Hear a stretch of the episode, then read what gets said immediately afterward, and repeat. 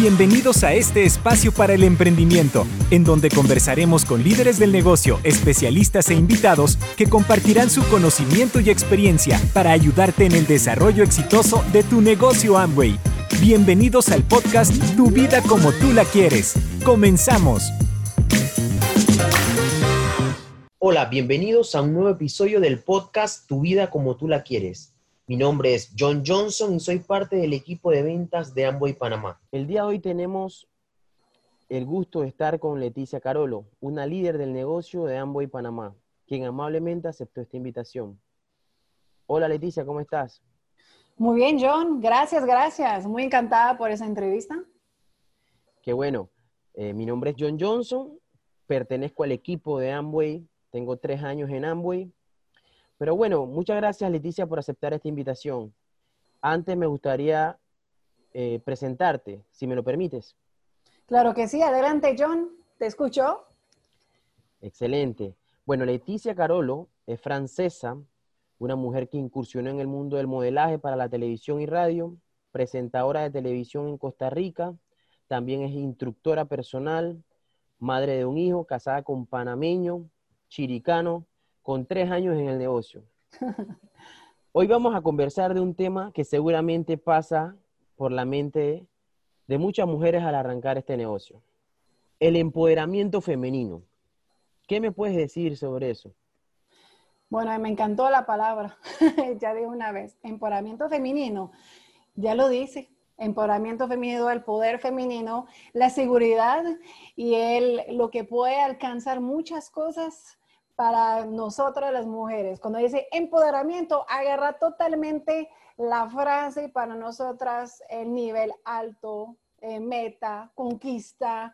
Eh, eso es lo que a mí me gusta. Y más cuando dice femenino, habla bien de nosotras, que sí se puede, ¿verdad? Que se puede. Así que eso es lo que te puedo mencionar y que me encanta escuchar esa palabra también.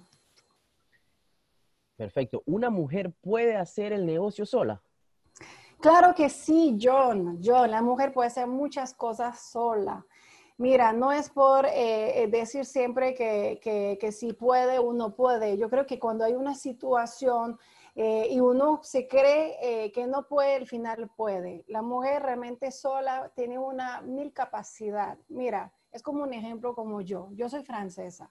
Llegué en tu país, en Panamá y empecé a decidir estas cositas solita o, no solamente emprender, decidir ser entrenadora y yo decidí eh, hacerlo. Después, de repente me llegó la oportunidad del negocio y, realmente yo no, yo no me puse la pregunta si lo voy a hacer o no con mi pareja. Yo empecé a hacer el negocio solita, sentí que lo pude hacer. Yo creo que una mujer cuando tiene la decisión, tiene la fortaleza y además se siente segura, ella lo puede hacer. Puede caminar tranquilamente a decir, yo lo puedo hacer. Puede hacer más que eso, John. John, ella puede eh, eh, tener sus hijos sola, puede hacer eh, algo en casa, puede hacer un negocio. Es increíble. Entonces ese negocio sí se puede apalancar a la palabra totalmente y que sí lo puede lograr definitivamente solita. decías algo, ¿no? eres madre de un hijo. ¿Cómo balancear el negocio y la familia? Increíble. Eh, tú sabes que a veces yo, yo, no lo, yo no lo sentía así, pero ahora sí yo te puedo decir que sucede porque por mi experiencia, a veces uno pierde un poco de tiempo en el día porque uno quiere ver, no sé, si las amistades, eh, si vamos a ver una telenovela, y, y, realmente a veces uno piensa que tiene muchas cosas en el día, pero uno lo que tiene que es como agendar su día. Entonces, tú tienes un negocio, y tú lo pones poco a poco en tu vida, tú vas a, empezar a quitar las cosas que no son tan productivas para poner tu negocio y vas a ver que vas desplazando las cosas para meter tu negocio y que realmente tu familia cuando está ocupada, ahora el niño está en la escuela, tú empiezas a hacer tu negocio, tu marido trabaja o está contigo, tú te acoplas. Y en la noche, cuando todo el mundo ya está más libre, hasta el mundo de, del mundo de network marketing, emprendimiento, en la noche tú te dedicas a tu negocio. Yo creo que más es estabilizar lo que uno sabe que puede hacer con eh, vamos desplazando los horarios, desplazando lo que no me servía para poner algo productivo y meter poco a poco el negocio sin desplazar los hijos, un marido. Hay un tema también que nos asusta mucho, la edad. ¿Hay edad para tener éxito? Bueno, tú sabes que yo creo que eso es lo que sembramos a las personas de la edad. Y muchas mujeres a veces tienen eh, ese, ese, es, no ese temor, pero dice, ah, bueno, yo sería de edad para hacer ese sueño, yo sería de edad para transformarme en alguien, yo puedo hacer eso. Mucho tiempo, John, el error que hicimos en la sociedad es decir que había una edad para hacer las cosas, construir las cosas. Yo creo que no hay edad para ser alguien, no hay edad para construir, no hay edad para ser exitoso. Que seas muy joven, tú puedes ser muy joven, ¿Ah? Tú puedes ser hasta menor de edad de tener una meta y quieres ser exitoso y la gente te dice, no, eres muy joven, espérate.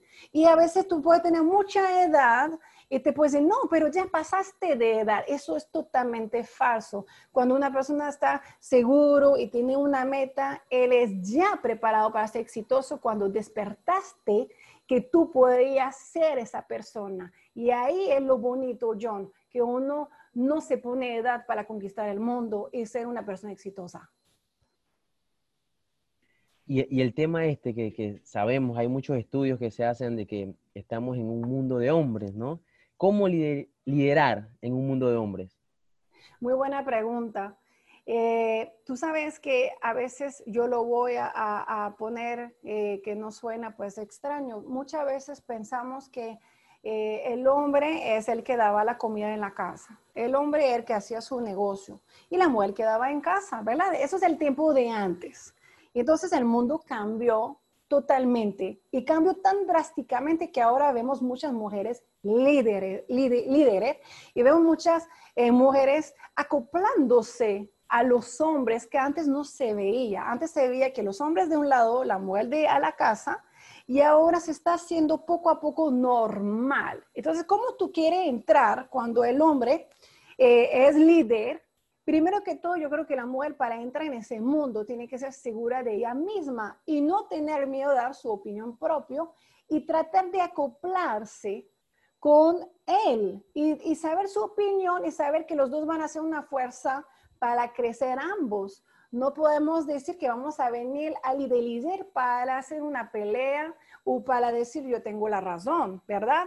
Entonces, cuando el negocio empezó así como dicen, y tenía que entrar en el mundo de mi marido, el pensamiento de él, yo al principio eh, había no un choque, John, había como que yo quería yo liderizar y dar mi opinión y no escucharlo, ¿verdad? Yo quería decir, no, es que eso te voy a hacer así, y le cambiaba eh, su mundo.